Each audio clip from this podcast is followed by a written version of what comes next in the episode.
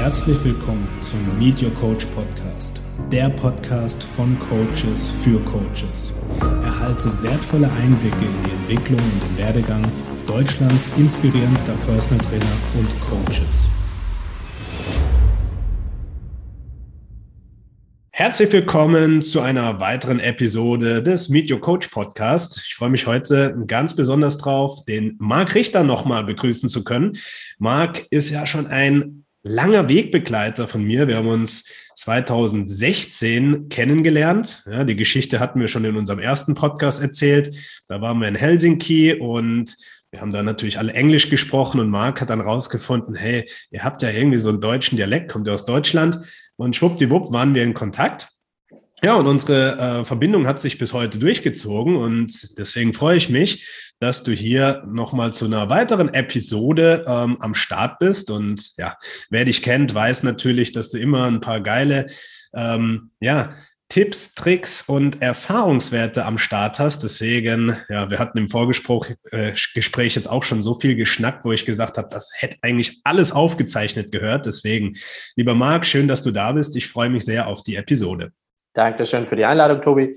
Ich muss nur eine Sache klarstellen. Äh, Kemal, ähm, unser gemeinsamer Freund, hatte mich ah. mit meinem deutschen Akzent erkannt. Ich verstehe bis heute nicht, was er da erkannt haben wollen würde. Wahrscheinlich liegt es eher an meiner großen äh, Erscheinung, dass ich blond, blauäugig bin und so. Aber er so, hey, du bist doch auch Deutscher, oder? Und ich so, ja. Und dadurch haben wir uns dann äh, ja, kennengelernt. Ja. War es andersrum. Ja, gut. Ja, ja. Da, ja. Man lernt nie aus. Ich habe die Geschichte jetzt, glaube ich, 800 Mal schon erzählt, dass du uns entlarvt hast. Nein, aber, nein, nein. Der Kemal hat mich auf der Toilette angesprochen und hat gesagt, du bist doch auch Deutscher. Und ich so, ja. Ja. Aber weißt du, was ich bis heute in allen Ehren aufgehoben habe, obwohl ich sie nicht mehr trage, weil es nicht mehr die aktuellste Technik ist? Das ist das hier. Weiß ich noch, wie du sie mir geschenkt hast? Ja, die von Swansea. Die Swanwick Sleep. Swanwick, ja, ja, ja, Genau, ja. die Blaulichtblockerbrille. Ähm, die ja. habe ich jetzt so als kleine Accessoire hier neben dran stehen, aber habe jetzt auch die, die schöne Lichtblockbrille. Ja. ja, also, wir haben heute ganz spannende Themen. Ähm, wir haben natürlich einmal einen äh, kleinen Einblick in den Kurs, den wir gemeinsam umgesetzt haben zum Thema Haarmineralanalyse und ähm, wie schaffst du es als Ernährungsberater, als Health Coach wirklich ein grandioses Assessment-Tool zu integrieren. Das ist ein Thema, auf das, was wir eingehen wollen. Und zum anderen hatten wir ähm, ja so die Fragestellung. Viele Coaches, aber auch Klienten die wissen eigentlich, was sie tun sollen, rein rational, aber machen es trotzdem nicht. Und lass uns da doch gerne mal einsteigen. Ähm, was sind denn so deine Erfahrungswerte, dass Kunden, Klienten oder auch Coaches, ja, du bist ja auch bei uns ähm, als Ausbilder am Start, zwar in der Theorie genau wissen, was zu tun ist, aber dann doch nicht in die Umsetzung gehen?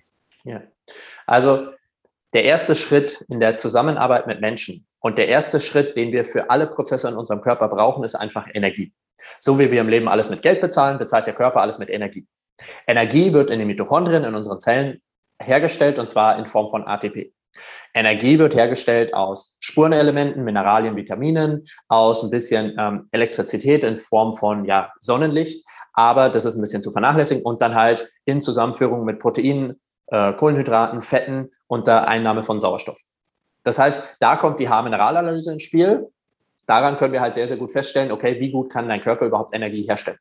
Darüber sprechen wir dann später, aber nur um den Bogen wieder zu machen. Das heißt, erste Stufe ist immer, kannst du genug Energie herstellen? Weil wenn du die ganze Zeit müde bist und keine Energie herstellen kannst, dann willst du eigentlich nur irgendwie den Tag überstehen und eigentlich am liebsten den ganzen Tag im Bett verbringen und nicht über Persönlichkeitsentfaltung und Wachstum nachdenken und sowas. Das heißt, die erste Stufe ist immer Energieherstellung. Ob ich jetzt an mir selber arbeite, ob ich mit meinem Klienten arbeite und egal in welchem Bereich ich arbeite, ob ich an körperlichen Symptomen arbeite, ob ich an der Persönlichkeit arbeite, ob ich im spirituellen Bereich arbeite, du brauchst für alles Energie und das sehe ich halt in vielen emotional-spirituellen Kreisen wird dieser körperliche Aspekt viel zu sehr vernachlässigt, wo sie sagen, ja, Körper, das wird dann auch in manchen Kreisen sogar eher als nieder und als, äh, ja, was so erdlich, so abstoßend gesehen, wo ich sage, das funktioniert auf gar keinen Fall. Und deswegen siehst du auch viele in diesem spirituellen Bereich, die halt mehr so wie ein laufender Ast aussehen, wo ich mir denke, so möchte ich gar nicht aussehen. Und da schon mal nur, um das Fundament darzustellen, wir brauchen für alles Energie. Und dann kommt aber halt wenn wir diesen, dieses Fundament gelegt haben, heißt es nicht, dass jeder gleich geheilt ist und jeder gleich sagt, jetzt reiße ich Bäume aus und ich komme in die Umsetzung und mache alles, was wichtig ist, weil dann kommen wir in weitere Schritte der Entwicklung und der Reifung. Das heißt, wenn wir physisch älter werden, Jahr für Jahr, heißt das nicht, dass wir jedes Jahr reifer werden und entwickeln und dass wir automatisch den Entwicklungsstand haben von dem Alter, was auf unserem äh, Pass steht. Das ist halt so dieses, viele denken, das geht automatisch. Ich bin doch jetzt äh, 24, ich bin doch jetzt 30, 40. Aber das sind halt die Leute, wo du dir denkst, ja, du bist vielleicht 40 auf dem Ausweis, aber du benimmst dich auf gar keinen Fall in vielen Lebensbereichen wie 40 oder wie deinem Alter entsprechen. Die Krux dahinter ist, viele von uns oder jeder von uns hat eigentlich multiple Persönlichkeiten in sich. Das heißt, nur weil du in dem einen Bereich vielleicht das Alter entwickelt hast, was du hast, heißt das nicht, dass du es in allen hast. Das sind zum Beispiel die Leute, die hochfunktional in ihrem Job sind, aber Beziehungen einfach nicht auf die Reihe kriegen. Wie gesagt, viele Leute, die Top-Manager-Position haben, würde man denken, ja, guck mal, der ist doch in unserem Modell erfolgreich, der muss doch eine volle Entwicklung in der Persönlichkeit hingelegt haben. Hat der aber wahrscheinlich meistens nur in einer speziellen Nische und hat alle anderen dafür ausgelassen. Das sind die Leute, die da aber um ähm, Teufel komm raus keine richtige Beziehung hinbekommen. Entweder immer nur kurze Beziehungen, sehr oberflächliche Beziehungen. Das heißt nicht, dass man keine Partnerin hat, aber es ist halt ein Unterschied, zu eine Partnerin zu haben oder eine sehr, sehr, sehr enge, innige, auf Augenhöhe Beziehung zu haben. Natürlich gibt es dann viele, die zum Beispiel auch wieder eben äh, in diesen Machtstrukturen sind und dann sich einen adäquaten Gegenspieler als Partner suchen, der halt äh, einen Partner braucht, der sie die ganze Zeit bestimmt. Aber das ist ja nicht, das, das Wissen, das fühlst du ja und das siehst du ja, ob das eine voll entwickelte Persönlichkeit oder Beziehung ist. Das heißt, viele von uns stecken einfach in manchmal allen oder in verschiedensten Persönlichkeitsbereichen, Beruf, Beziehung, Entwicklung, eigene Entwicklung, Gesundheit, mh, noch in jüngeren Strukturen fest.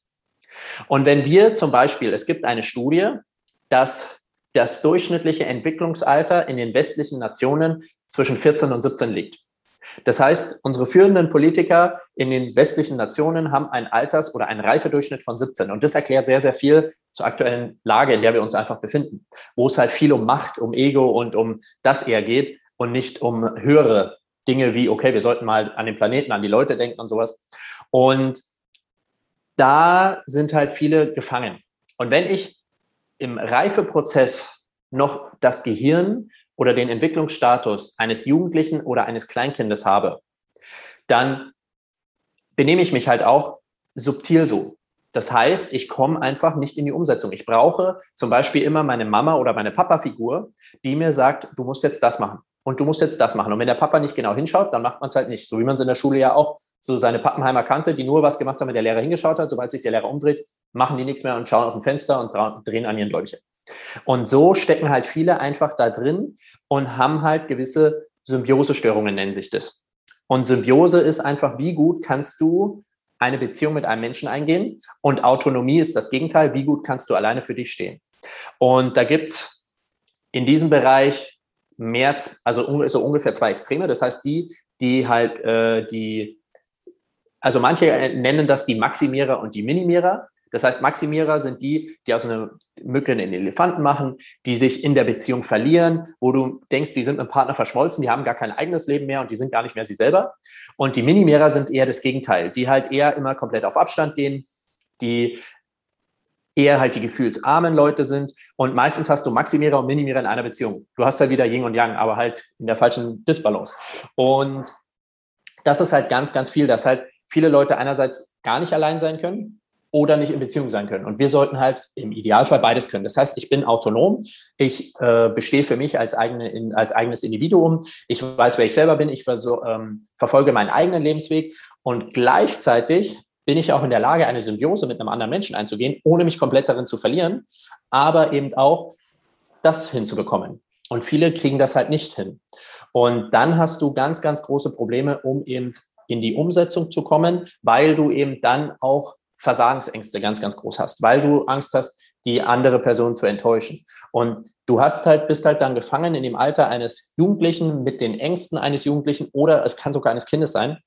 Und dann halt da einfach, ja, wie ein Kind oder ein Jugendlicher einfach nicht deinen Arsch hochbekommst und halt eher von Ängsten geleitet wirst, Versagensängsten und anderen Glaubenssätzen, dass du halt das nicht hinbekommst, dass du da nicht wert bist, dann kommt es auch wieder natürlich viel davon ab, wie, haben, wie bist du aufgewachsen? Wie haben mhm. deine Eltern mit dem Ganzen umgegangen?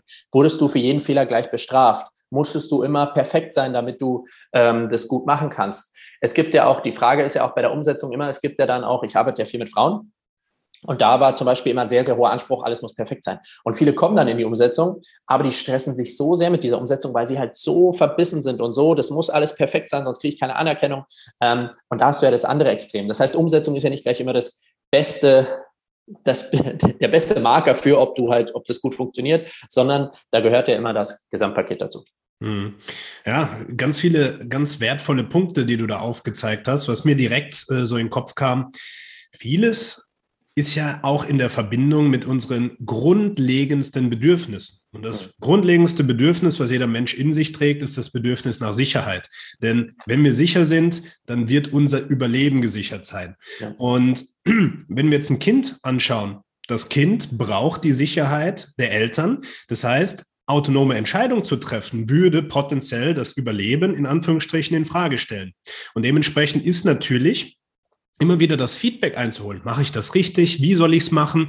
Ja, die größte Basis. Bis das Kind natürlich irgendwann im Entwicklungsstadium ist und die Autonomie entwickelt und potenziell manche dann auch die Rebellionsphase entwickeln, dass sie sagen, okay, ich mache jetzt genau das Gegenteil. Und wie du es auch gesagt hast, viele sind genau in diesen Mustern im Entwicklungs- und Reifegrad stecken geblieben. Ja, das kann natürlich über Erfahrungen oder traumatische Erfahrungen passieren, dass da eben etwas nicht verarbeitet wurde. Ja, und ein Trauma, du bist da natürlich noch tiefer drin, kannst da bestimmt gleich nochmal drauf eingehen, heißt ganz simpel erklärt ja, dass der Körper äh, etwas speichert und nicht mehr zugänglich macht. Das heißt aber auch, dass genau da die Entwicklung stoppt. Und dadurch natürlich die Autonomie, die Selbstständigkeit, das Selbstvertrauen, ja, und die höheren Bedürfnisse wie die Selbstentfaltung überhaupt nicht zum Tragen kommen und deswegen manche Menschen immer wieder an den gleichen Themen scheitern und wenn dann beispielsweise das Thema Krankheit aufkommt, ja, oder es muss nicht immer eine Krankheit sein, sondern auch beispielsweise ein Schmerz oder eine körperliche Disbalance, wird letztendlich genau das getriggert, dass man sich mit Themen nochmal auseinandersetzt. Und das ist dann mehr oder weniger wie so eine Verbindung, die dann entsteht und du musst, ja, sind wir ja oftmals auch ein großer Freund davon, die Ursachenforschung machen. Aber dann kann es natürlich sein, dass du da wirklich an Themen gehst, die du gar nicht auf dem Schirm hast. Und ähm, wie ist denn so deine Erfahrung? Ja, würdest du sagen, dass da oft Themen, die gar nicht auf dem Schirm waren, die Ursache sind? Ähm, eigentlich sind da Themen bei allen von uns vorhanden. Es geht gar nicht anders. Also wenn wir nochmal da zurückgehen. Ähm, Veränderung, dieser Prozess der Autonomie ist ja immer Veränderung und bedeutet immer potenziell Gefahr und Stress. Das heißt, unsere Eltern idealerweise, wenn wir in diesen Entwicklungsschritt kommen, dass wir autonom werden, sollten unsere Eltern uns dazu ermutigen, diesen autonomen Prozess durchzugehen. Aber wir sollten als Kinder immer wissen, hey, wenn ich ein Problem habe, wenn irgendwas schief geht, kann ich immer, habe ich diesen sicheren Hafen bei meinen Eltern und kann da immer zurück. Das heißt, einerseits werde ich ermutigt, Sachen auszuprobieren und zu machen und ähm, meine eigenen Erfahrungen zu machen. Aber ich weiß, ich habe immer diesen sicheren Hafen. Und wenn dann einfach du da ein paar Probleme hast, wie zum Beispiel einerseits, dass deine Eltern halt auch diese Maximierer sind, zum Beispiel eine Mutter halt ihr Angst vor dieser autonomen Werdung des Kindes hat und das Kind einfach nicht abnabeln lässt. Dann hast du diese Helikoptereltern. Und dann sagen die, nein, nein, das ist alles gefährlich, bleib bloß bei mir, weil die ja auch Angst vor dieser Trennung haben. Das heißt, dann werden die gar nicht ermutigt, ähm, dann wird denen eher beigebracht, ja, alles, was du ausprobierst, ist gefährlich. Oder du hast halt das andere Problem, dass ähm, sobald das Kind sich autonom macht, dass sich die Eltern auch aus dem Staub machen und es nicht mehr diesen sicheren Hafen hat. Das heißt, das Kind lernt auch, boah, guck mal, wenn ich jetzt mich von meinen Eltern trenne, dann, dann, dann gehen die weg, dann ist das auch gefährlich, dann kann ich nicht mehr zurückkommen. Da hast du halt diese beiden Probleme. Und das ist halt für Eltern ganz, ganz wichtig, dass wir all diesen diese Muster in uns selber auflösen, bevor wir Kinder haben, sonst gehen wir es unterbewusst einfach wieder weiter. Und wir haben jedes Mal die Chance, diesen Kreislauf zu unterbrechen, an uns zu arbeiten und dann halt wirklich, ähm, dass unsere Kinder mal bei Null anfangen dürfen und nicht bei minus 100, was über Generation zu Generation so weitergegeben mhm. wurde.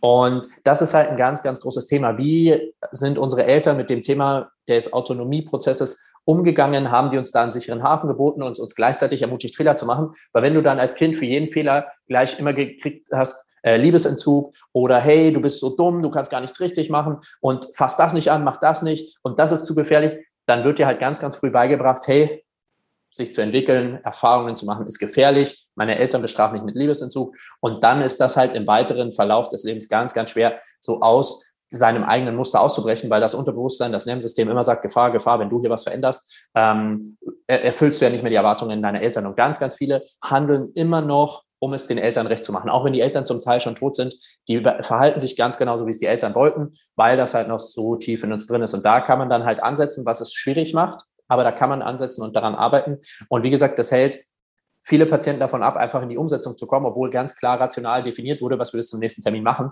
Und wir haben ja schon gesprochen, vielen Coaches selbst geht so, dann den Klienten der Coaches, die haben ja da auch dann die gleichen Probleme natürlich, weil wenn sie selber Probleme mit Umsetzung haben, na, was für äh, Kunden werden die kriegen, die ihnen genau das wieder spiegeln? Mhm. Absolut.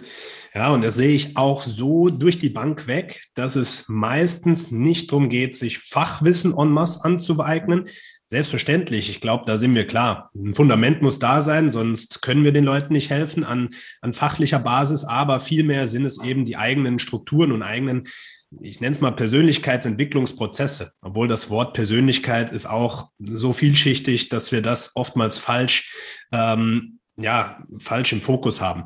Was ich sehr häufig erkenne, ähm, ich habe ja noch eine Ausbildung gemacht im letzten halben Jahr zum ähm, Conscious Connected Breathing Teacher und äh, da gibt es eine Atemtechnik, die nennt sich Rebirthing und die wurde eigentlich entwickelt, um Traumata über die Atmung zu behandeln in einem ähm, ja, therapeutischen Setting.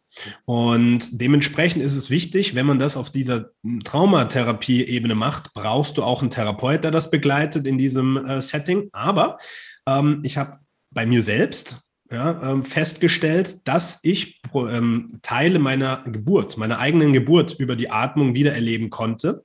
Und bei mir war es so, dass meine Mutter kurz vor meiner Geburt einen Autounfall hatte und ich mich dadurch gedreht habe. Ja, das heißt, es war ein sehr gravierender ähm, ja, Impact und das hat mir bei der Atmung, als ich dann wirklich in diese nochmal die Geburtsszene kam, ähm, vieles aufgezeigt, warum ich Unsicherheiten im Leben erlebt habe. Ja, weil mir natürlich der Geburtsprozess auch gezeigt hat, die Welt da draußen ist erstmal gefährlich, ja, weil du hast in dem sicheren Feld, und das hat sich, kannst du dir vorstellen, so angefühlt, wie wenn du in einem großen, in einer Badewanne liegst, aus purer Liebe. Und ich lag da und habe geweint vor Glück, weil sich so schön angefühlt hat. Ja, und jetzt kann ich mir vorstellen, wie diese bedingungslose Liebe sich auch wirklich in Oxytocin und Serotoninbad anfühlt. Und dann bist du auf einmal mit einem Ruck rausgerissen worden in die Realität der Welt. Und da kamen nochmal wirklich Prozesse, wo ich gemerkt habe, das hat mir die Luft abgeschnürt. Ich hatte wirklich Angst und Panik, die dann kurz aufkam, aber das hat sich wieder aufgelöst. Ja, durch so etwas wie unsere eigene Atmung. Und ähm, wenn du da natürlich wirklich Trauma, also traumatische Erlebnisse hast, die sich dann auch in Verhalten und Krankheit im Alltag durchziehen, ja, dann brauchst du da wirklich ein klinisches Setting mit einem Therapeuten. Aber ansonsten ist das ja, mit, mit dem Atmen und auch mit dem, was wir machen, über die Nährstoffe, über die Ernährung, das ist die Basis, um uns selbst in ein Level zu bringen, dass wir Veränderungen überhaupt annehmen können. Und ähm, deswegen sind so die zwei großen Bausteine arbeite im ersten Schritt an, an deiner körperlichen Verfassung. Das bedeutet am Nährstoffhaushalt, schau, ob da Fehlverteilungen bestehen, ob ein zu viel von etwas da ist oder zu wenig. Da gehen wir gleich drauf ein. Und im zweiten Schritt kümmere dich darum, dass du mehr Bezug zu dir aufbaust. Und das kann schon damit anfangen, dass du deine Mama mal fragst, wie lief denn meine Geburt? Gab es da Komplikationen? Wurde ich per Kaiserschnitt oder auf natürliche Weise geboren? Ja, weil das zeigt natürlich, wie kamst du als Kind auf die Welt? Was war das Erste, was für dich ja, die Weltanschauung ausmacht? Ja, und dann haben wir natürlich in der Kindheit, gab es da Situationen, wo es vielleicht schwierig war. Ja, traumatische Erlebnisse, ähm, wie wurdest du aufgezogen, was sind die Werte deiner Eltern, das prägt dich ja bis heute. Ja. Und wenn wir das nicht im Bewussten haben, dann sind wir sozusagen Spielball des Alltags. Ja, und dann leben wir mehr oder weniger, um diesen Glaubenssätzen, die daraus entstehen, auch gerecht zu werden. Und das dürfen wir im ersten Schritt erstmal erkennen. Ja, ja definitiv. Und wie gesagt, das Fundament für all diese Erkennungsprozesse ist immer, dass du auf körperlicher Art und Weise genug Energie herstellen kannst. Wenn du, mhm. wenn dein Körper auf Zellebene nicht genug Energie herstellen kannst, wirst du dich einfach schwerer tun oder an einem gewissen Punkt abblocken, das ja. Ganze halt wahrzunehmen. Und da können wir mit der Harmonröse gleich drauf eingehen. Ähm, wie gesagt, das hat ganz, ganz viel, vor allem die meisten Traumata entstehen äh, Konzeption, also ähm, Zeugung, Geburt und dann die ersten zwei Lebensjahre. Und alles, was später kommt, baut meistens ähm, als Dominoeffekt auf diesen Sachen auf. Das heißt, wenn du immer in der Traumatherapie sowas lösen kannst, von einem ganz, ganz frühen Alter lösen sich viele Traumen danach einfach automatisch auf. Das ist ganz, ganz schön zu beobachten.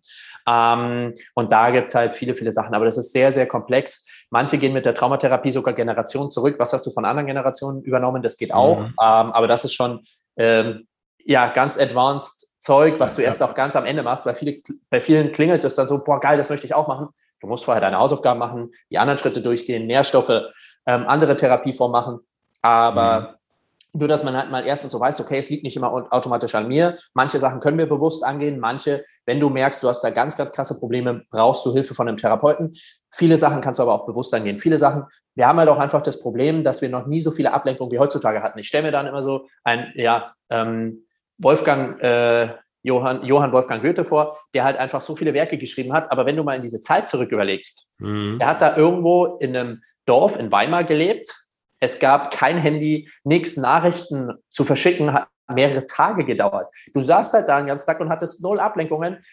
Dann war das halt doch einfach ein bisschen leichter produktiv zu sein, als in der heutigen Zeit, wo da was bimmelt, da was bimmelt und du könntest das machen und ja. das machen.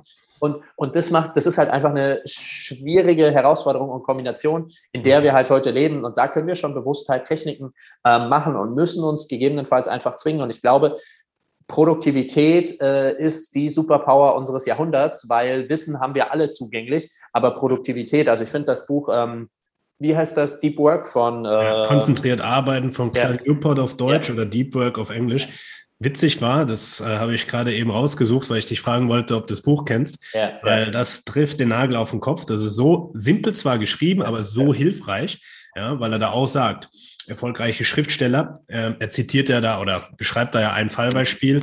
Ähm, ich glaube, wer war das denn? Ähm, Sigmund Freud. Ich glaube, Sigmund Freud wurde da beschrieben, dass der zum Schreiben seiner Bücher in ein ganz abgelegenes Dörfchen ging und er hatte dort ein Haus. Und in diesem Haus war nichts, außer ein Tisch, ein Stuhl und ein Tisch.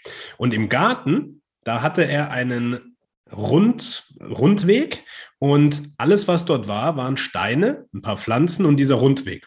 Und er hat die Hand voller Steine gemacht und jedes Mal, wenn er einmal die Runde gelaufen hat, hat er einen Stein abgelegt, sodass er sich nicht mal drüber Gedanken machen musste, wie viel Runden laufe ich, sondern wenn die Hand leer war, dann hieß es für ihn, geh wieder rein, setz dich hin, die Pause ist um, schreib. Und dann gibt es einen schönen Satz. Ähm, gute Bücher wurden noch nie in einem vollen Café geschrieben. Und ja, das beschreibt es ja. Je mehr Ablenkung wir haben, desto weniger bleiben wir bei der Sache. Ja, und wie du ja sagst, wir haben in der heutigen Zeit, naja, ausschließlich Ablenkung um uns. Handy, E-Mail, Push-Nachrichten, Social Media natürlich als Killer, dann aber natürlich auch Sozialisierung. Ja, wir sind ja ständig erreichbar. Wir können also mit jedem mal schnell in den Kontakt treten. Ja, und ähm, wir sind ja die Generation, die noch erlebt hat, wie es ausschaut ohne Handy. Ja. Ja, wenn man dann zum Kollegen gehen muss und klingelt und fragt, hast du Zeit, kannst du raus zum Fußball spielen? Das gibt es ja heute nicht mehr. Das heißt, alle Generationen wachsen ja eben genau mit dieser Mentalität auf, dass du permanent dieser Ablenkung auch ausgesetzt bist. Und ähm, das verändert A, natürlich die Gehirnstrukturen, dass wir gar nicht mehr anders agieren können.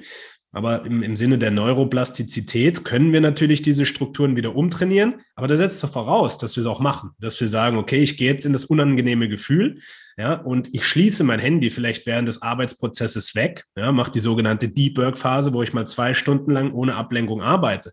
Und das ist ja für die meisten schon zu viel. Zwei Stunden ohne Handy schafft man ja gar nicht mehr.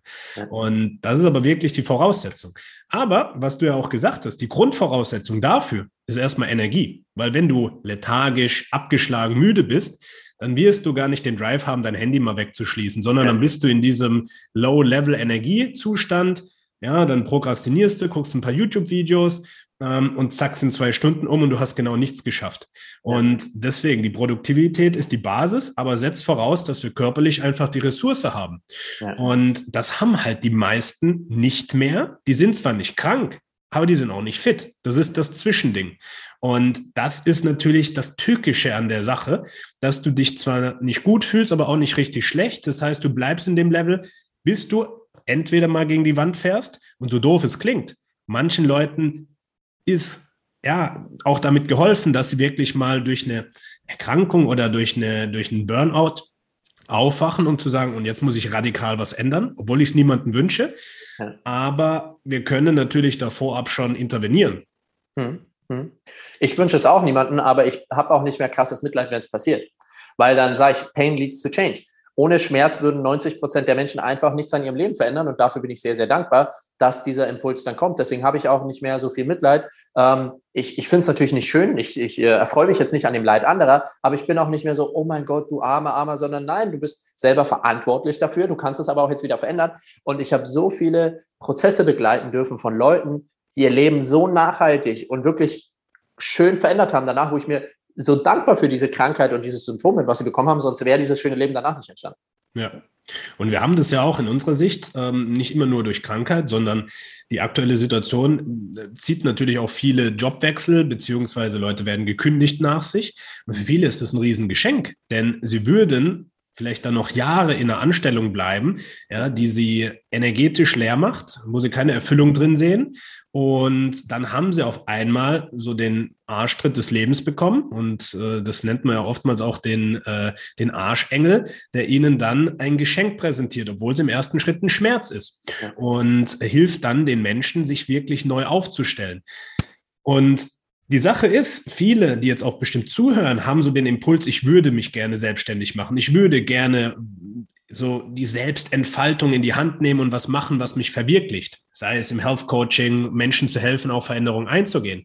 Die Voraussetzung, ja, wenn wir jetzt zwei Voraussetzungen haben, ist einmal die Arbeit an dir. Ja, bist du nicht auf dem Level, energetisch, gesundheitlich, aber auch mental, ähm, eine Veränderung einzuleiten, dann wirst du auch Menschen dabei nicht helfen können. Und ich sehe das sehr, sehr häufig, dass das genutzt wird als Kompensation. Ich helfe anderen, damit ich mir nicht helfen muss, beziehungsweise in der Hoffnung, wenn ich anderen helfe, hilft das mir auch wieder. Und das ist so die erste Voraussetzung, die Arbeit an dir. Und die zweite Voraussetzung ist natürlich auch, den Weg erstmal selbst zu gehen, also in die Praxis zu gehen, das selbst zu machen. Ja, und wir hatten vorhin im Vorgespräch die Sache, wir haben uns früher ja kennengelernt auf ganz vielen Seminaren. Ja, und da gibt's die Work Ethic, die du mitbringen musst, sei es beim Sport, sei es bei der Selbstständigkeit. Du musst dich mit den Themen auseinandersetzen. Und da hatte ich ja diese eine Studiensammlung ähm, auch zitiert und gesagt, hey, da wurde untersucht von zwei amerikanischen Universitäten, ähm, Pianisten. Wie, was haben die gemeinsam, die wirklich total erfolgreich sind, versus die, die gut sind, versus die durchschnittlich oder schlecht sind? Und das Ergebnis war signifikant auch, die Zeit, die sie reingesteckt haben, also wie viele Stunden sie wirklich qualitativ geübt haben. Ja, und qualitativ üben heißt Anwendung und Feedback. Ja, sie machen was und kriegen Rückmeldungen, können dann kleine Sachen anpassen.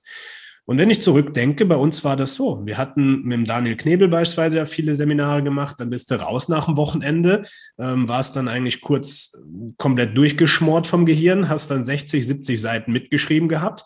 Aber das war nicht das, das Intensive dran, sondern das, was danach passiert ist, dich hinzusetzen und diese Aufschriebe jetzt zu transportieren und transformieren in deine Arbeit. Was mache ich damit?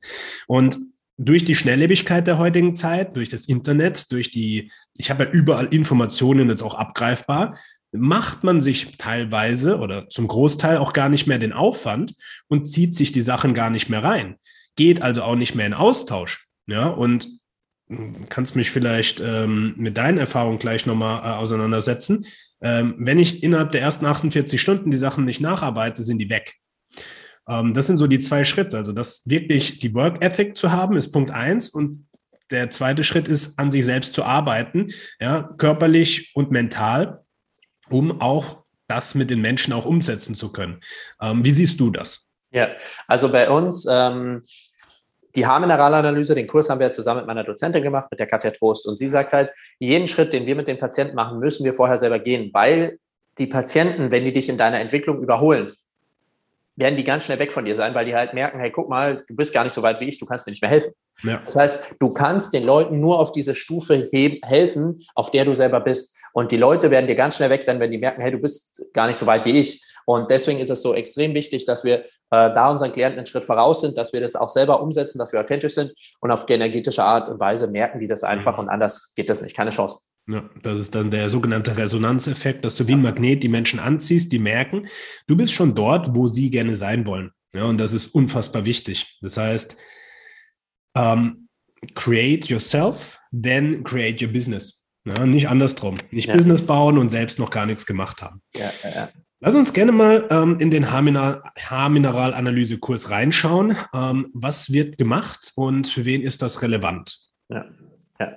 Also ich habe halt in der Praxis als Heilpraktiker immer noch nach einem guten Diagnosetool gesucht. Und dann bin ich irgendwann mal auf die Haarmineralanalyse gekommen und habe mich so ganz grob damit beschäftigt. Und wenn man das erste Mal so darauf hört, dann hört man eigentlich nur so, ja, äh, die spiegelt eigentlich nur so das oberflächlich wieder und gar nicht so die Speicher. Und dann hört man so, ähm, okay, Schwermetalle kannst du auch nur testen, mit welchen du in den letzten Monaten in Berührung gekommen bist, aber nicht, was so lange im Fall ist. Und habe ich die wieder sein lassen und habe dann so weitergeguckt und hatte halt immer so das Problem, okay, Blutwerte, dann ist der irgendwo nicht äh, bei dir, dann muss der zum Arzt, dann macht der Arzt die Blutwerte nicht, dann interpretiert der die selber, lässt welche weg und da habe ich mich nur immer wieder geärgert und geärgert. Und irgendwann bin ich nochmal auf das äh, Buch meiner Dozentin gekommen, wo sie nochmal die Haarmineralanalyse aus ihrer Sichtweise vorgestellt hat. Und dann dachte ich, boah, das klingt ja spannend. Ähm, und habe dann den Kurs bei ihr gemacht für Therapeuten und bin dann wirklich ganz, ganz tief in die Arbeit mit der Haarmineralanalyse für meine Kunden eingestiegen und habe halt all die Vorteile erkannt und dachte mir, okay, das ist nicht nur für Therapeuten spannend, sondern auch für Coaches. Weil was sind schon mal die ersten Vorteile einer Haarmineralanalyse? Du musst nicht invasiv arbeiten. Das dürfen ja sowieso nur Therapeuten und Ärzte. Das darfst du als Coach ja nicht. Also Punkt mhm. Vorteil eins, nicht invasiv.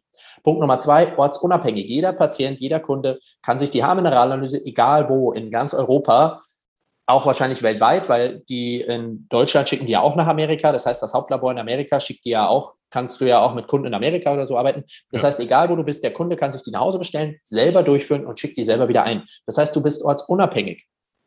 Und der nächste große Vorteil ist, wenn man sich wirklich damit beschäftigt, Blut, das Blut will immer eine Homöostase erhalten. Das heißt, selbst wenn du ein Vollblut testest, ist das ein wenig verfälscht, weil der im Blut will das, das Blut das konstant erhalten. Und das heißt, das speichert oft und zeigt halt den Speicher nicht ganz so gut wie das Haar. Und jetzt äh, sagen dann viele, ja, nein, das stimmt nicht und gibt es keine Daten zu. Ich habe es ganz oft gehabt, dass die Patienten mit Blutwerten kamen und mit Haarmineralanalyse und Haarmineralanalyse spiegelt einfach besser das Empfinden des Patienten wieder.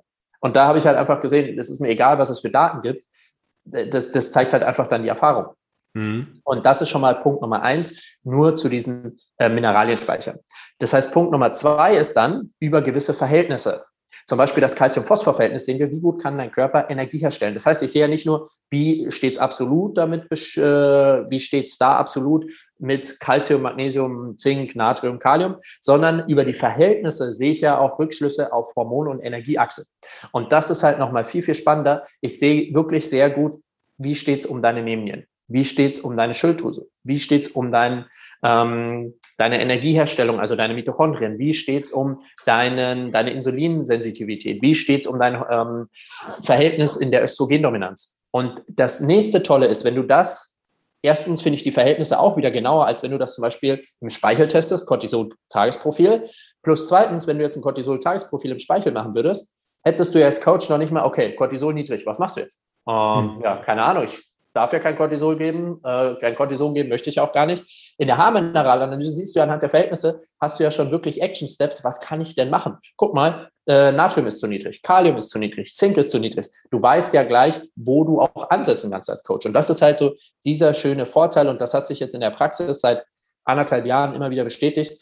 Einfach anhand der klinischen Symptome der Patienten dass das wirklich das Leben der Patienten sehr, sehr gut widerspiegelt und du einen objektiven Marker hast, vor allem von vorher nachher, haben die Leute umgesetzt, haben die Leute an ihrem Leben gearbeitet, weil natürlich, wenn jetzt die Nebennieren total am Boden sind und du kaum noch Cortisol herstellst, dann werden ein paar Nährstoffe, wenn du aber deine restlichen Lebensumstände nicht veränderst, deine Nebennieren nicht wieder zurückbringen. Das heißt, ich sehe zum Beispiel, guck mal, ich kann den Patienten zeigen, wenn die Nebennierenwerte in der zweiten Haarmineralanalyse gleich, wenn nicht sogar schlechter sind, sage ich, guck mal, wir haben substituiert und trotzdem sind deine Cortisolwerte schlechter. Das heißt, du hast zu viele Stressoren noch in deinem Leben, du musst was verändern, sei es im Beruf, in der Beziehung, an deinem Schlaf- und Lebensstilverhalten. Und da kann ich halt den Patienten schwarz auf weiß zeigen, guck mal, hier bist du zu wenig, das ist immer noch zu wenig, wir substituieren schon, wir können nicht mehr substituieren, du musst was verändern. Und es erhöht halt auch die Compliance. Ich kann meinem Patienten wirklich schwarz auf weiß zeigen, guck mal, davon hast du zu wenig, dieses Verhältnis ist aus den Fugen geraten, weil wenn ich das denen erzähle, ist er immer so, hm, naja, erzählen kannst du mir jetzt viel, mhm. ich habe schwarz auf weiß. Und vor allem, ich habe es schwarz auf weiß beim zweiten Mal, weil dann kommt ja auch ganz oft die Frage, hey Marc, ähm, wie lange muss ich das dann noch nehmen? Naja, bis die Werte okay sind, bis die Werte gut sind. Und die Werte lügen nicht. Wenn du an deinem Leben nichts veränderst, dann musst du weiterhin mit einer 40-Stunden-Woche den ganzen Tag Stress, ja, dann musst du mehr Nährstoffe nehmen, als wenn du irgendwo im Wald lebst. Und so haben wir immer objektives Feedback und du ersparst dir einen Haufen Diskussionen. Und der nächste Vorteil als Coach ist halt noch, du bist rechtlich besser abgesichert. Es sollte irgendwann mal was passieren, mit irgendwelchen Nährstoffen, kannst du zumindest sagen, guck mal, ich habe dem ja nicht einfach was empfohlen, weil ich dachte, das ist schön, sondern ich habe hier einen objektiven Messmarker. Du bist halt auch rechtlich nochmal besser abgesichert, weil du ja objektiv was gemessen hast. Solltest du wirklich da vor Gericht kommen, was weiß ich, ähm, in der heutigen Welt ist ja leider alles denkbar, dann kannst du da objektiv nachweisen, guck mal, ich habe mir das nicht ausgedacht, ich habe das hier anhand der Werte, ich habe die und die, äh, den und den Kurs besucht, dass du halt auch was nachweisen kannst. Auch wenn es jetzt nicht ein hochoffiziell zertifizierter Kurs ist, zählt das vor Gericht trotzdem, dass du da was gemacht hast, weil dann wird recherchiert, okay, wer hat den Kurs angeboten, wo haben die ihre Erfahrung her, wer ist das? Und da kannst du ja dann auch sagen, guck mal, du hast ja von einem Therapeuten den Kurs geholt. Da habe ich ja, stehe ich ja als Therapeut dahinter, meine Dozentin als Therapeut mit Erfahrung. Das zählt ja vor Gericht trotzdem. Mhm, absolut. Ja, und dann fallen natürlich auch diese Pauschalempfehlungen, nimm ja. Vitamin D, nimm Magnesium, nimm Multivitamin weg, äh, dazu, die fallen weg. Ja, weil ab dem Zeitpunkt, und das ist äh, the rabbit hole, das, das du betrittst, wird sich deine Anschauung auf Nahrungsergänzung grundlegend ändern. Ja. Weil du sagst, ich kann dir pauschal nichts mehr empfehlen. Natürlich, wenn wir dann da ein bisschen reingehen, wissen wir, dass neun von zehn Leuten Magnesiumdefizit haben. Das heißt, mit einem guten Magnesium-Kombi-Präparat oder einem Magnesium ähm, wirst du da schon viele richtig machen. Aber es ist beispielsweise gerade bei dem Thema Vitamin D, das hat mir auch sehr geholfen, das differenziert zu verstehen, ja, ähm, ein ganz anderer Blick entstanden. Ja. Und ähm, dann hast du diese Floskel, it depends. Ja, die ja. kommt dann wirklich hoch. Es hängt ab, ob ich dir es empfehle. Ja, wir brauchen ja, einmal die Haarmineralanalyse mit dem Kalziumwert. Ja, und äh, wie bei neun von zehn Leuten, wo der Magnesiumspiegel niedrig ist, ist bei neun von zehn Haarmineralanalysen der Kalziumspiegel zu hoch. Ja. Und dann haben wir natürlich oftmals eine Problematik, wenn wir jetzt einfach pauschal Vitamin D mit 10.000 Einheiten oder es gibt ja auch Leute, die nehmen 100.000 Einheiten im Winter, ähm, dass wir da natürlich teilweise noch mehr Probleme aufbauen, gerade was die Stoffwechselgeschwindigkeit oder die Stoffwechselrate, was ja nicht heißt, ob du schnell zu oder abnimmst, sondern wie werden die Nährstoffe aufgenommen, ja, dass das teilweise auch richtig negativ verändert wird. Ja. Und deswegen ist es meiner Ansicht nach unabdingbar, wenn du Nahrungsergänzung empfiehlst, dass du dich auf solch ein Tool beziehst, weil sonst, ja, bist ja Zauberer. Dann musst du sagen, oh, ich weiß jetzt, was dir fehlt. Das geht ja, ja nicht. Ja, und der Punkt ist halt auch, viele Leute sind halt in einer krassen Dysbalance. Und wenn du dann ein Multi oben drauf gibst, mhm. dann ist das, also wenn das, wenn du halt, äh, wie gesagt, dir eine Waage vorstellst, die zu der einen Seite gekippt ist und du kippst ein Multi rauf, kippst du das ja genau auf die Mitte. Mhm. Das heißt, die Disbalance bleibt ja genau da, wo sie ist. Worst Case, weil die Disbalance schon so krass ist, machst du sie sogar schlimmer. Mhm. Und das Problem ist halt, wenn dir das tiefe Verständnis dafür fehlt, kann es manchmal passieren, dass es am Anfang den Leuten schon ein bisschen besser geht. Oder dass gewisse Symptome verschwinden, aber drei neue hervorkommen und du denkst, die haben gar nichts miteinander zu tun. Es kommt ganz oft zu einer Symptomverschiebung. Das passiert bei Vitamin D oft. Ein Symptom ist besser, aber dafür kommen drei neue, aber keiner bringt das in Verbindung. Das heißt, wenn dir dieses tiefe Verständnis über diese Balancen fehlen, das ist ja die Harnmineralanalyse, hat ja ganz, ganz viel damit zu tun, ist alles in der richtigen Balance zueinander. Nicht ist alles hoch, sondern in der mhm. richtigen Balance. Und diese Balance zu verstehen, ist ganz, ganz wichtig. Und wenn du dann, wie gesagt, da immer ein Multi oben drauf gibst, kannst du, wenn die Waage zu der einen Seite ausgeschlossen ist und Multi ist was, was du eigentlich in der Mitte raufbringen würdest, weil es ja alles so ein bisschen hat, dann kommst du ja nicht aus der Disbalance raus. Und wie gesagt, Symptomverschiebung ist da auch ganz, ganz wichtig und das einfach mal tiefer legen zu verstehen. Und ähm, bei den ganzen Supplements kommt ja auch noch die Frage dazu, okay, ähm, nur weil jetzt zum Beispiel Zink niedrig ist, reicht es alleine nur Zink zu geben. Du musst halt wissen, was sind die Kofaktoren für Zink. Ja. Und dann, das erklären wir ja auch, zum Beispiel Vitamin B6. Vitamin B6 ist ein starker Kofaktor für Magnesiumaufnahme, aber auch für Zinkaufnahme. Das sind Sachen, die du dann wissen musst. Und dann ist die nächste Frage, okay, jetzt brauche ich Vitamin B6. Welches B6 nehme ich dann?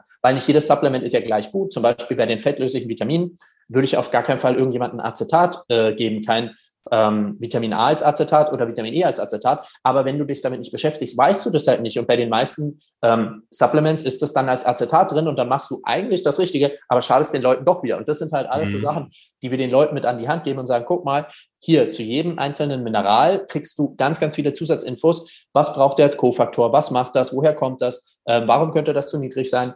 Was könnte das bedeuten? Ähm, wie ergänze ich das dann? Und du kriegst halt wirklich einen ganz, ganz guten ähm, Actionplan an die Hand dass du dann weißt, okay, guck mal, ich habe die Werte, hier ist deine, deine Schablone, so kannst du dann einen guten Therapieplan äh, erstellen, der für Coaches rechtlich abgesichert ist. Und das ist halt einfach eine runde Sache. Und da freuen wir uns einfach, dass es ähm, immer mehr Leute offen dafür sind und dass halt du wirklich einfach als Coach ein gutes Tool hast. Und das ist ein riesen Qualitätsmerkmal, dass du halt wirklich individuell da was erstellen kannst. Ja, ähm, also ich habe nichts hinzuzufügen, wenn ich zurückschaue in meine Coaching-Tätigkeit als Coach, der eben jetzt nicht Coaches ausbildet, sondern mit Endkunden arbeitet. Ja, wäre ich sehr dankbar gewesen, hätte ich das früher gehabt. Ähm, aber du bist natürlich in deiner Nische ein bisschen eingefahren. Du schaust halt, was die anderen machen und das machst du auch. Ähm, was, was haben wir drin? Wir haben ein Ausbildungshandbuch mit 100 Seiten. Hast du mit Hilfe äh, von Katjas Ausbildung auch ähm, zusammengebaut. Das heißt, da stehen Praxisempfehlungen drin. Ja, für jede Eventualität. Wenn das hoch ist, das niedrig ist, das Verhältnis ist, dann ist das der Actionplan. Ja. Allein dieses Ausbildungshandbuch bringt natürlich schon so viel Mehrwert, dass du da wirklich gut mit den Leuten arbeiten kannst. Zweitens, wir haben ein Kundenhandbuch mit dabei. Das heißt, dieses Handbuch kann der Kunde durcharbeiten. Da haben wir für den Kunden einen ganz, ganz großen Teil aller Fragen schon geklärt. Denn ein großer Zeit- und Energiefresser ist, ah, Marc, wie lange muss ich das nehmen? Ah, Marc, äh, warum mache ich das? Ja, wenn das natürlich alles schon erklärt ist oder du selbst anhand dieses Handbuchs ein FAQ in deine E-Learning-Plattform, wenn du das für Kunden nutzt, machen kannst, dann werden die Fragen erst gar nicht mehr kommen. Drittens haben wir Erklärvideos drinnen ja, die dann auch Fallbeispiele beziehungsweise den Ablauf dieser Auswertung genau aufzeigen. Ja, sind allein vier Videos von dir drinnen, die einmal den kompletten Ablauf einer Auswertung durchspielen. Dann haben wir ein Kooperationsangebot nochmal drin, wo du dann auch rabattiert beziehungsweise als Wiedereinkäufer diese Tests kaufen kannst. Ja, und allein das, ja, wenn wir mal sehen, wir haben es aktuell zum Startpreis von 175 Euro. Wenn du eine Beratung dafür wieder verkaufst, ja, dann hast du das wieder drin. Also es ist eigentlich, und das Wort eigentlich streiche ich gleich wieder, ein No-Brainer. Also jeder, der im Gesundheitsbereich damit arbeitet, der braucht diesen Background, um wirklich individuell beraten zu können. Und das ist das Schöne dabei. Ähm, das ist ein riesen, riesen Mehrwert ja, und wenn du dann natürlich auch noch lernen willst, ja, haben wir natürlich unser Ausbildungsprogramm noch mit Coach to Coach, dass du da wirklich auch bei Marc Woche für Woche mit reingehen kannst und deine Analysen auswerten kannst mit der Hilfe von einem Experten, der dir Feedback gibt. Ja, und bekommst natürlich auch von meiner und der ähm, Seite der anderen Coaches nochmal Hilfe im, im Marketing, in der anderen Ausbildung von Fachbereichen wie Vertrieb und ähm, Zielgruppendefinition. Also das ist dann nochmal die, die nächste Stufe. Aber ja, wenn du schon laufendes Business hast und sagst, das ist mein Bereich und du das Tool noch nicht hast, dann geht an diesem Kurs eigentlich nichts vorbei. Ja, ja. ja. Weil viele haben mich ja auch gefragt, weil Katja bietet ja auch so ein Selbstauswertungstool für äh, Patienten an, die sagen, hey, ich kann mir keine Arbeit mit einem Coach oder Therapeuten leisten. Und da haben mich dann mehrere Coaches gefragt, was da der Unterschied ist. Und der Unterschied ist halt einfach, es ist viel, viel, viel ausführlicher. Also allein, wie du schon gesagt hast, dieses Handbuch für die Endkunden, das du da bekommst, das ist schon eigentlich, finde ich, die 170, 175 Euro wert, weil dir das so viel Zeit spart, was mhm. du einfach deinen Kunden geben kannst. Und einfach, dass du halt auch genaue Empfehlungen bekommst, hey, wie erstelle ich das? Und ähm, die Dosierungsanleitungen sind noch mal ein bisschen höher als in diesem Selbstauswertungstool. Also es ist wirklich, wer in diesem Bereich als Coach mit der Haarmineralanalyse oder mit Nährstoffen arbeitet, es führt einfach kein Weg dran vorbei und ich wüsste nicht, also es gibt kein besseres Tool da auf dem Markt. Und ähm, der Unterschied ist nochmal, manche fragen uns natürlich, was ist der Unterschied zu dem, was Verisana selbst anbietet. Es ist nochmal viel, viel individueller und viel, viel ausführlicher. Und bei ein paar Sachen ähm, widersprechen sich ein bisschen unsere Empfehlungen zu dem, was Virisana machen, aus der Erfahrung einfach, die Katja die letzten zehn Jahre gemacht hat. Und ähm, deswegen weichen wir da von ein paar Empfehlungen ab. Und das kann sich gut ergänzen, wenn man sich zusätzlich diese Kurse von Virisana anguckt. Da gehen die nochmal mehr auf die äh, hormonellen Achsen ein, dass wir einfach jetzt als Voraussetzung schon ähm, ja, hoffen, wir erklären jetzt nicht mehr, was ist Cortisol, was ist Adrenalin und sowas. Das muss einfach vorhanden sein. Oder das kann dann durch die Virisana-Videos nochmal aufgefrischt und abgedeckt werden. Genau. Und dafür haben wir ein Kooperationsangebot noch mit ja. dabei, sodass du das vergünstigt auch nochmal dazu buchen kannst. Und ähm, ja, das umfasst eigentlich die ganze Basis, die du im ersten Schritt brauchst, um damit anfangen zu können. Ja, und alles weitere ergibt sich dann eben durch Erfahrungswerte, durch Anwendung. Ja, denn außerhalb der Anwendung brauchst du eine Theorie, ein Fundament in der Theorie, die hast du damit. Und dann geht es wirklich nur noch Umsetzung, Umsetzung, Umsetzung, Feedback, Feedback, Feedback. Ja, das heißt, hol dir am besten noch ein, zwei Feedback-Sessions mit dazu. Ja, im Rahmen dieses Podcasts, wenn du Folgendes machst. Ja, du kaufst dir den Kurs, du schreibst mir eine Nachricht, dass du den Podcast gehört hast, dann legen wir dir nochmal eine Session mit Marc mit drauf für die ersten zehn Leute, ja, sodass du deine Fragen und deine ersten Haarmineralanalysen auch mit Marc in einem Gruppencall auswerten kannst. Das ist so der Bonus, den wir jetzt hier nochmal draufgeben. Und allein das ja, hat schon einen Wert von mehreren hundert Euro, äh, da wirklich mit einem Therapeuten, äh, der tagtäglich das macht, diese Auswertung zu machen. Ja, also allein das lohnt sich schon. Ja, Marc, äh, die Zeit ist mal wieder verflogen. Ähm, das ist immer ein guter Indikator, dass wir im Flow waren. Ähm, es hat mich sehr erfreut, dass du dir A, die Zeit genommen hast und B, natürlich durch deine schönen Geschichten und Erfahrungswerte wieder ja, so viele tolle Anekdoten rausgebracht hast. Ähm, ist auch schön zu sehen, wie einfach die Entwicklung läuft. Ja, als wir die erste Session gemacht haben, war es, glaube ich, Anfang 2020. Und jetzt sind wir so, oder schon früher noch, weiß gar nicht mehr. Ähm, jetzt sind wir schon wieder ein, zwei Jährchen älter und äh, haben auch wieder schöne Sachen erlebt. Und das, das spiegelt sich auch weiter äh, wieder, ja, in dem, was du dann auch äh, mitgibst. Und das ist sehr, sehr schön zu sehen, zu spüren, zu hören. Und ich freue mich schon, was wir im nächsten Jahr berichten dürfen. Dankeschön, Dankeschön, Tobi. Ja, so, liebe Zuhörer, ich wünsche euch auch noch einen wunderschönen Tag oder Abend, je nachdem, wann ihr den Podcast hört. Und bis zur nächsten Episode, meine Lieben.